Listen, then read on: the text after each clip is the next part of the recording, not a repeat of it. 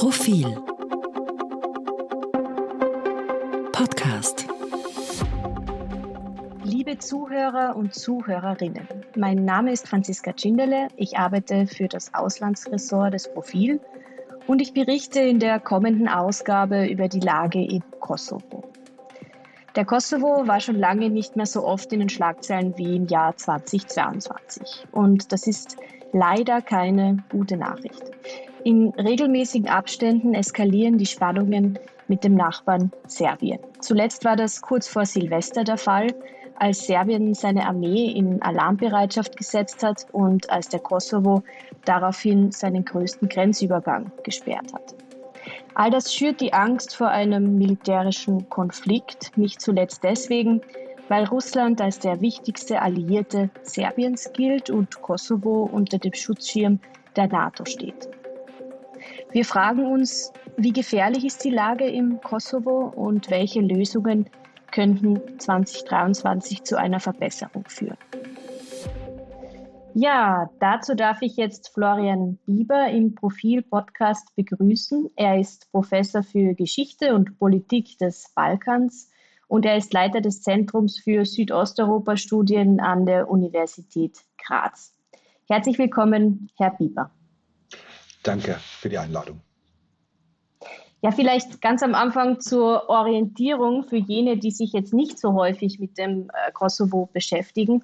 Welchen völkerrechtlichen Status hat denn der Kosovo und wie kommt es, dass er seit ja, über 20 Jahren unter dem Schutz der NATO steht? Das ist schon mal gar keine leichte Frage. Natürlich oder ganz einfach, Kosovo hat sich 2008 unabhängig erklärt und diese Unabhängigkeit wurde anerkannt von äh, einer Mehrheit der Staaten der Welt, aber nicht allen. Also etwa um die 100, etwas mehr als 100 haben den Kosovo anerkannt. Man kann also sagen, der Kosovo ist ein eigener Staat. Aber ganz entscheidend, Serbien hat ihn nicht anerkannt, genauso wie eben zahlreiche andere Staaten, auch große Staaten wie Russland und China. Und das bedeutet, dass er immer noch umstritten ist in der Hinsicht, dass es eben, äh, eben nicht gelungen ist, äh, den Vereinten Nationen beizutreten. Da haben Russland und China ein Vetorecht ähm, und auch bei anderen internationalen Organisationen noch nicht weit vorangekommen ist. Deshalb, weil immer Staaten dabei sind, die den Kosovo noch nicht anerkannt haben. Aber die Unabhängigkeit ist ein Faktum und auch eins, was, glaube ich, niemand ernsthaft äh, versucht rückgängig zu machen, außer vielleicht Serbien selber. Und das ist genau der Grund, warum nach wie vor eine, äh, eine ja, NATO-Schutztruppe, eine Friedenstruppe mit dem äh, Begriff KFOR dort stationiert ist, wohlgemerkt mit einem Mandat der Vereinten Nationen ausgestattet, beziehungsweise das wurde dann nach Kriegsende ähm, 1999 so beschlossen durch die Resolution des Sicherheitsrates, äh, wo eine internationale Verwaltung eingerichtet wurde. Die endete nach der Unabhängigkeitserklärung, aber die Friedenstruppe ist nach wie vor dort und wird in erster Linie von NATO getragen. Und deren Aufgabe ist genau das, sicherzustellen, dass es keinen neuen Konflikt gibt, gerade äh, mit Serbien. Jetzt habe ich es in der Einleitung des Podcasts schon erwähnt. Mein Gefühl ist, dass der Kosovo schon lange nicht mehr so oft in den Schlagzeilen war wie äh, im vergangenen Jahr 2022. Also in Monatsabständen gab es äh, wiederkehrende Krisen, Eskalationen mit, mit, mit dem Nachbarn Serbien. Und mein Eindruck war so, dass diese Krisen eigentlich 24 Stunden später ja, bereinigt waren, man dann nicht mehr darüber gesprochen hat. Und dann kehren sie ähm, wieder. Können Sie uns vielleicht erklären, was da in regelmäßigen Abständen genau passiert? Jede Krise ist anders, hat andere kurzfristige Auslöser, aber natürlich geht sie auf die gleichen Ursachen zurück, nämlich die Ursachen sind letztlich jene, dass Serbien den Kosovo nicht anerkannt hat und ähm, versucht über verschiedenste Maßnahmen diesen Prozess der Eigenständigkeit des Kosovos rückgängig zu machen oder zu blockieren.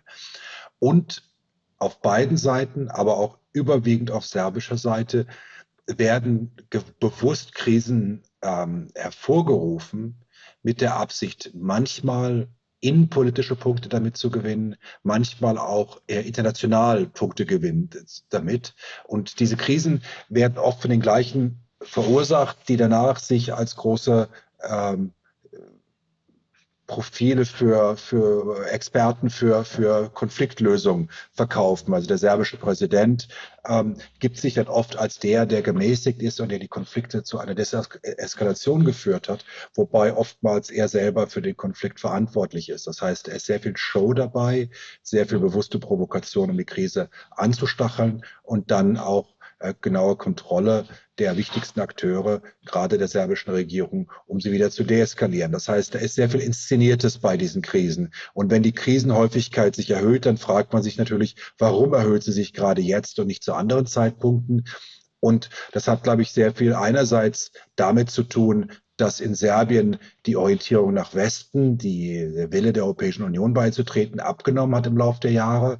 Äh, in Serbien auch das Gefühl ist, dass dieser Dialogprozess, der mit dem Kosovo besteht, überhaupt keinen Sinn mehr hat. Und ähm, äh, auch die, das Misstrauen und die fehlende, äh, ja, das Misstrauen gegenüber der neuen Regierung im Kosovo, oder nicht mehr ganz so neuen Regierung im Kosovo, die durchaus selbstbewusster auftritt als die Vorgänger. Und da kommt einiges zusammen, was dann dazu geführt hat, dass wir in den letzten Monaten mehr Krisen hatten. Aber es ist nicht, wie gesagt, nicht das erste und das letzte Mal. Es gab eigentlich in den letzten Jahrzehnten immer wieder in regelmäßigen Abständen diese Krisen mit Straßenblockaden, mit Drohgebärden, mit dem Aufmarsch von Armee, Polizeieinheiten auf beiden Seiten der Grenzen und ähnlichen, ja, ähnlichen Zwischenfällen, die äh, oftmals eine Drohkulisse entstehen ließen äh, und das Gefühl äh, aufkommen ließen, dass dieser Konflikt erneut ausbrechen könnte. All das klingt ja immer sehr martialisch. Natürlich, man muss das ernst nehmen. Aber auf der anderen Seite ist Pristina, die Hauptstadt vom Kosovo, nur eineinhalb Flugstunden von Wien entfernt. Und wenn man dort hinfliegt am Wochenende, äh, würde man von alledem sehr wenig mitbekommen. Ähm, können wir vielleicht mal darüber sprechen, wo sich diese Spannungen, Krisen, Eskalationen eigentlich abspielen, geografisch gesprochen?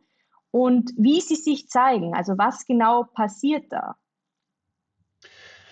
Es sind natürlich Krisen, die sehr erstens geografisch beschränkt sind. Sie finden fast ausschließlich äh, in den nördlichen, in vier nördlichen Gemeinden im Kosovo statt. Dort sind nämlich Gemeinden, in denen überwiegend Serben wohnen. Und das sind nicht die einzigen Gemeinden, in denen Serben wohnen. Es gibt auch andere im Süden äh, des Kosovos, aber dort grenzen sie nicht an Serbien an. Diese Gemeinden sind immer seit Kriegsende sehr stark an Serbien gebunden. Es gibt enge Beziehungen. Serbien kontrolliert in diesen Gemeinden sehr viel von der Wirtschaft zur organisierten Kriminalität, zu Sicherheitsstrukturen und auch der Politik. Das heißt, die Krisen finden meistens dort und in der Grenze oder an der Grenze selber statt, also an den Grenzkontrollposten, die zwischen dem Kosovo und Serbien eingerichtet wurden. Manche ähm, zu Gebieten weiter im Süden und manche direkt im Norden. Und es ist meistens an diesen Orten, wo sich diese Spannungen äh, äh, ausdrücken. Und natürlich ist es ganz richtig, in Pristina, äh, in Prizren, in Peja, in den anderen Städten und auch äh, Orten des Kosovos merkt man sehr wenig davon. Man muss auch bedenken, dass diese Gemeinden im, Norden, letztlich sehr klein sind. Also wir reden hier wirklich von einem Territorium, was vielleicht 10, 15 Prozent des Landes ausmacht und einer Bevölkerung, äh, die auch noch viel kleiner ist. Denn letztlich ist die serbische Minderheit im Kosovo insgesamt vielleicht eine Minderheit mit fünf bis sieben Prozent der Bevölkerung. Und jene, die im Norden leben, sind nicht mal die gesamte Minderheit, sondern vielleicht nur die Hälfte davon. Das heißt also, wir reden wirklich eigentlich von einer sehr kleinen Bevölkerung insgesamt, die konkret von diesen, von diesen Eskalationen betroffen ist. Und der Rest des Landes ignoriert es oder kann es äh, sich leisten, es auch weitgehend zu ignorieren. Mhm die Bevölkerung, die serbische Bevölkerung im Norden protestiert auch immer wieder mit Straßenblockaden. Äh, Reporter lassen dann auf Drohnen über diese Szene fliegen und man sieht ähm, ja, LKWs, große Fahrzeuge, teilweise auch vom, also Einsatzfahrzeuge für Bauarbeiten, die die Straßen blockieren. Äh, und die Regierung in Pristina behauptet, ähm, dass diese Barrikaden von Belgrad orchestriert seien. Ist an diesem Vorwurf etwas dran oder ist es wirklich die Bevölkerung, äh, die ihren ja, Unmut Luft macht und spontan auf die Straße geht? Also spontan passiert nicht viel im Norden äh, des Kosovo. Ähm, Denn letztlich muss man bedenken, dass die politischen Strukturen dort gänzlich von Serbien kontrolliert werden. Die Srpska Lista, die Partei, die dort gegründet wurde nach der sogenannten Normalisierung und den ersten Schritten der Verbesserung der Beziehung zwischen Serbien und Kosovo, ist eine Partei, die ganz eindeutig von der serbischen Fortschrittspartei und von der Regierung in Serbien gesteuert wird. Das heißt natürlich nicht, dass es eine, dass es keine tatsächliche Unmut der Bevölkerung gibt, Unsicherheit. Die Bevölkerung lebt in einem, sagen, zwischen eine Grauzone zwischen zwei Ländern, formal im Kosovo, aber von Serbien mitregiert, mit viel Unsicherheit, mit viel politischem Druck auch von Serbien, mit wenig Pluralismus, dass natürlich in diesem Klima tatsächliche, auch manchmal unbegründete, aber auch manchmal natürlich begründete Unzufriedenheit mit der Regierung im Kosovo ausbricht, ist ganz selbstverständlich. Nur wann, wo, wie Barrikaden errichtet werden, das ist kein, das ist nicht etwas, was spontan einfach so als Hauruck-Aktion entsteht, sondern das ist etwas, was politisch geplant wird. Und im Norden, in diesen nördlichen Gemeinden, wird wenig Politisches geplant ohne die Zustimmung Belgrads. Sie haben eine Grauzone angesprochen. Ich glaube, dafür steht auch äh, der sogenannte Kfz-Streit oder Autokennzeichenstreit. Das war einer von mehreren äh, Auslösern der Spannungen. Die kosovarische Regierung will, dass die serbische Minderheit vor allem im Norden des Landes ihre serbischen Nummernschilder äh, abgibt und sie gegen die kosovarischen Schilder ähm, tauscht. Das scheint jetzt jemanden, der sich noch nie mit dem Kosovo beschäftigt hat, sehr kleinlich, ein sehr kleinliches Detail. Ähm, warum genau fällt denn das der Bevölkerung so schwer und warum entzündet sich an ja, so einer technischen Kleinigkeit äh, ein großer Konflikt? Nummernschilder sind ja so wie Fahnen Symbole von Staatlichkeit. Der Staat sagt, man gehört zu einem Land oder zum anderen. Und lange Zeit haben die Serben gerade in den nördlichen Gemeinden eben serbische Nummernschilder verwandt. Es gibt also spezielle Nummernschilder, die noch für die Gemeinden, äh, serbischen Gemeinden im Kosovo ausgestellt werden. Und da war es für viele Serben ein Symbol, dass man irgendwie doch noch zu Serbien gehört. Und die kosovarischen Nummernschilder zu akzeptieren, heißt letztlich eben zu akzeptieren, dass man in einem Staat lebt, der von Pristina aus regiert wird und eben nicht von Belgrad. Und deshalb haben diese Nummernschilder eine sehr tiefgreifende symbolische Bedeutung und ähm, haben und werden von vielen Serben in den nördlichen Gemeinden abgelehnt. Praktische Konsequenzen hat es natürlich keine. Äh, aber Symbolik ist sehr wichtig und es wird eben von vielen, wird jeder Schritt dieser Symbole gesehen, dass man sich eben dem kosovarischen Staat unterordnet, ihn akzeptiert. Und das ist in einem so gespannten Umfeld, wie es jetzt der Fall ist, in einem Umfeld, wo auch Serbien immer wieder drängt und argumentiert, dass das Kosovo eben kein eigenständiger Staat sei, da ist so etwas eben sehr aufgeladen und sehr schwierig. Ich würde gerne im letzten Teil des Podcasts ein bisschen über Lösungsvorschläge sprechen. Also Sie haben bereits eine Krux angesprochen weite Teile der serbischen Minderheit im Norden des Kosovo akzeptieren den Staat, in dem sie leben, nicht. Ähm, das alleine ist schon mal sehr, sehr schwer zu überbrücken. Ähm, seit 2011 vermittelt die EU in diesem Dialog zwischen Kosovo und Serbien. Und ich würde Sie gerne fragen, was man seitdem erreicht hat.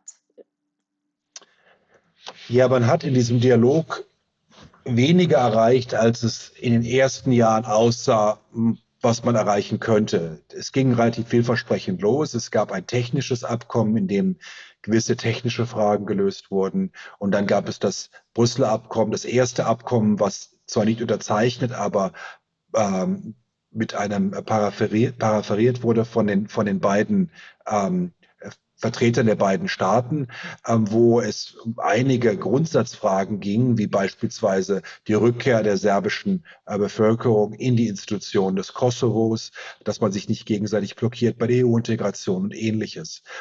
Aber seitdem ist eigentlich nicht viel vorangekommen. Das Problem ist, dass teilweise beide Seiten äh, die andere Seite beschuldigen, bei der Implementierung dieser Abkommen nicht das zu tun, was sie sich verpflichtet haben. Es lässt sich sehr, sehr schwer überprüfen, wer hat nicht das getan, was er tun sollte. Allein deshalb, weil die Abkommen nicht schriftliche Verträge sind, die der Öffentlichkeit vorliegen, sondern wir wissen eigentlich über den Inhalt nur wenige Zeilen. Das sind dann aus Presseerklärungen oder aus diesen Ab ersten Abkommen. Aber wir wissen nicht wirklich, was genau vereinbart wurde, weil sehr viel hinter verschlossenen Türen und ohne viel Öffentlichkeit beschlossen wurde. Und das erschwert eine Überprüfung, wer verantwortlich ist für das fehlende Vorankommen. Aber es gibt gewisse Fragen wie Anerkennung von Diplomen, wie auch äh, es ging um die Kataster äh, und ähnliche Fragen gab es durchaus äh, Fortschritte. Nur die werden immer sehr schnell ähm, torpediert durch diese Blockaden, durch diese Krisen, die dann wiederum sehr viel Unsicherheit hervorrufen und dann sehr viel von den kleinen Erfolgen wieder de facto ähm, zunichte machen. Teil der Verhandlungen war auch ein sogenannter serbischer Gemeindeverband. Ich glaube, das wäre die deutsche Übersetzung.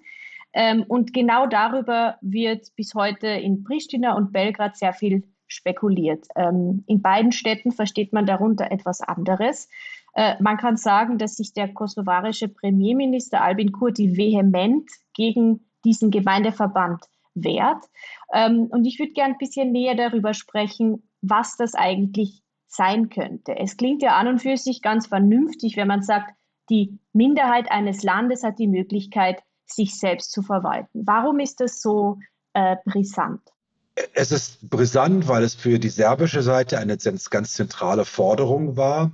Die Idee ist, dass eben alle serbischen Gemeinden, nicht nur jene im Norden, sondern eben auch einige der äh, überwiegend serbischen Gemeinden im Süden, die nach der Unabhängigkeit speziell gegründet wurden, in Gračanica, in Strpce, also in anderen Regionen des Landes, dass diese alle gemeinsam eine Dachorganisation bilden und gemeinsame gewisse Fragen klären. Das gibt gerade den oftmals sehr kleinen serbischen Gemeinden das Gefühl, stärker zu sein, eine größere Eigenständigkeit zu haben. Und aus dem Grund ist es für die serbische Perspektive sehr wichtig, diesen Gemeindeverbund zu haben.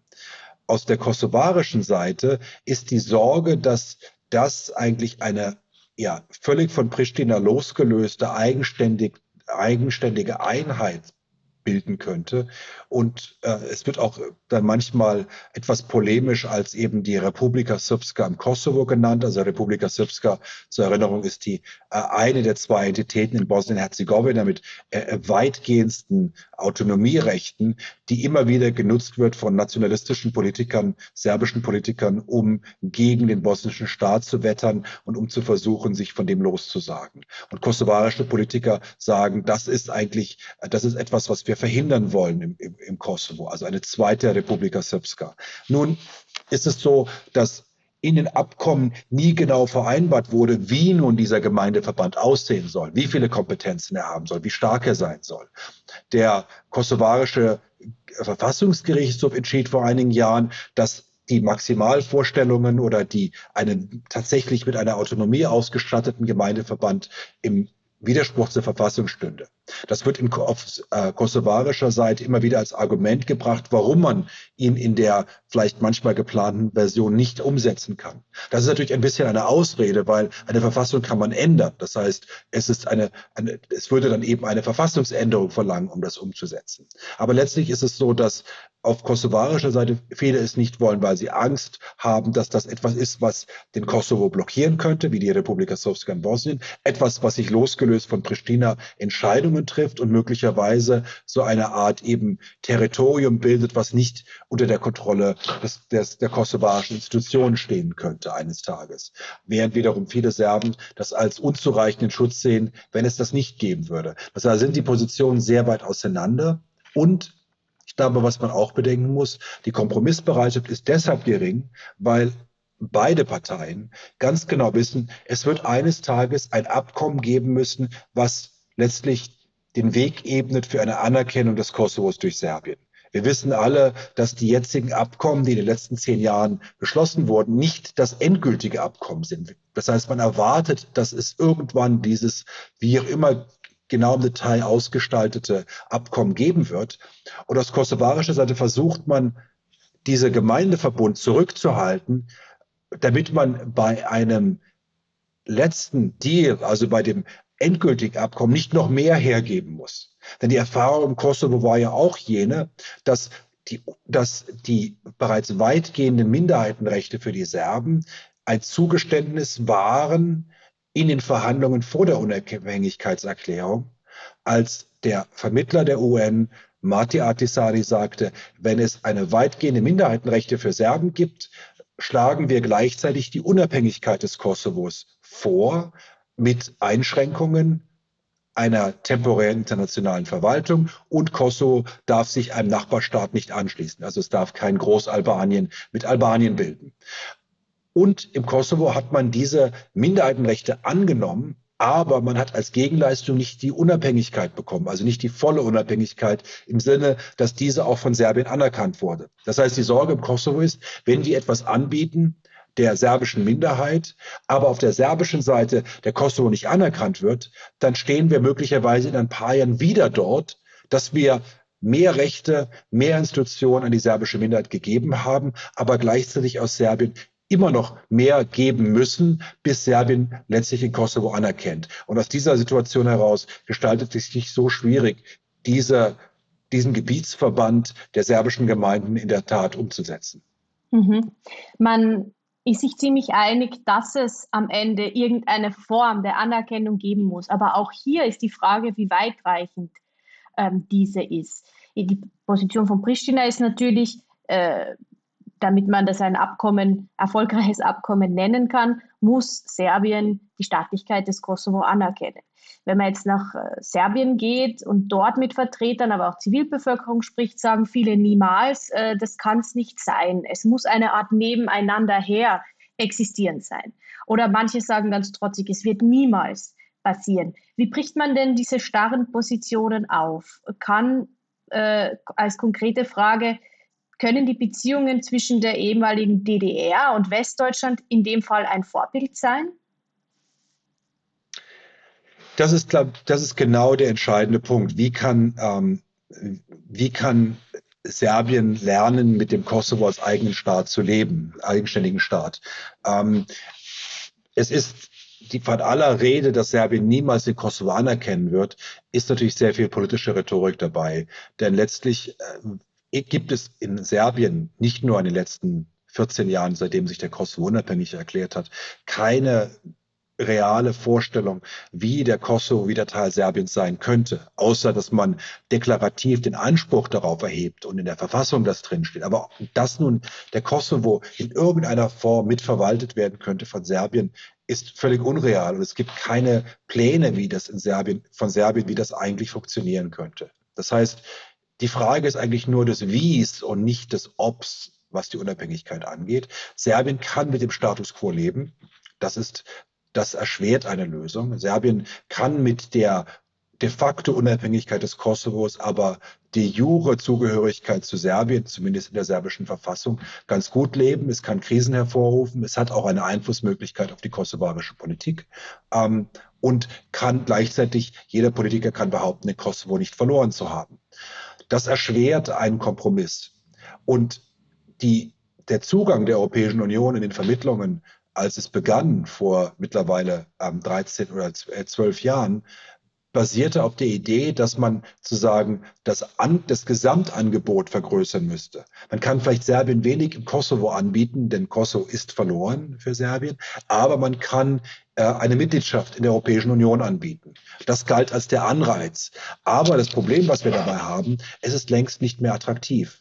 Die EU kann weder die ähm, Mitgliedschaft in der Union versprechen. Es gibt zu viele Vetospieler in der Europäischen Union, zu viele Mitgliedstaaten, die den Prozess trotzdem noch blockieren können. Serbien ist auch bei weitem nicht demokratisch genug, nicht rechtsstaatlich genug, um der Union beizutreten, selbst wenn morgen äh, es den Kosovo anerkennen würde. Und die Bevölkerung und noch mehr die politische Elite wollen eigentlich gar nicht mit der Europäischen Union beitreten, zumindest zu einem großen Teil. Und das erschwert natürlich sehr stark eine Lösung, weil sich dieses Angebot der EU-Mitgliedschaft einfach nicht mehr als Anreiz anbietet für eine Lösung. Das heißt, da gibt es dann die Frage, was sind die anderen Alternativen? Einige Jahre stand die Idee der Neuziehung der Grenzen im Raum die Idee, dass Serbien als Gegenleistung für die Anerkennung beispielsweise jene vier Gemeinden im Norden erhält. Das birgt jedoch große Gefahren. Große Gefahren für Bosnien, aber auch große Gefahren für Serbien und Kosovo, gerade für die serbische Minderheit, die dann eine noch kleinere Minderheit werden würde, jene im Süden, die nicht durch Grenzziehungen an Serbien angegliedert werden könnte. Und auch Fragen, was es denn mit der albanischen Minderheit in Serbien dann auf sich hätte.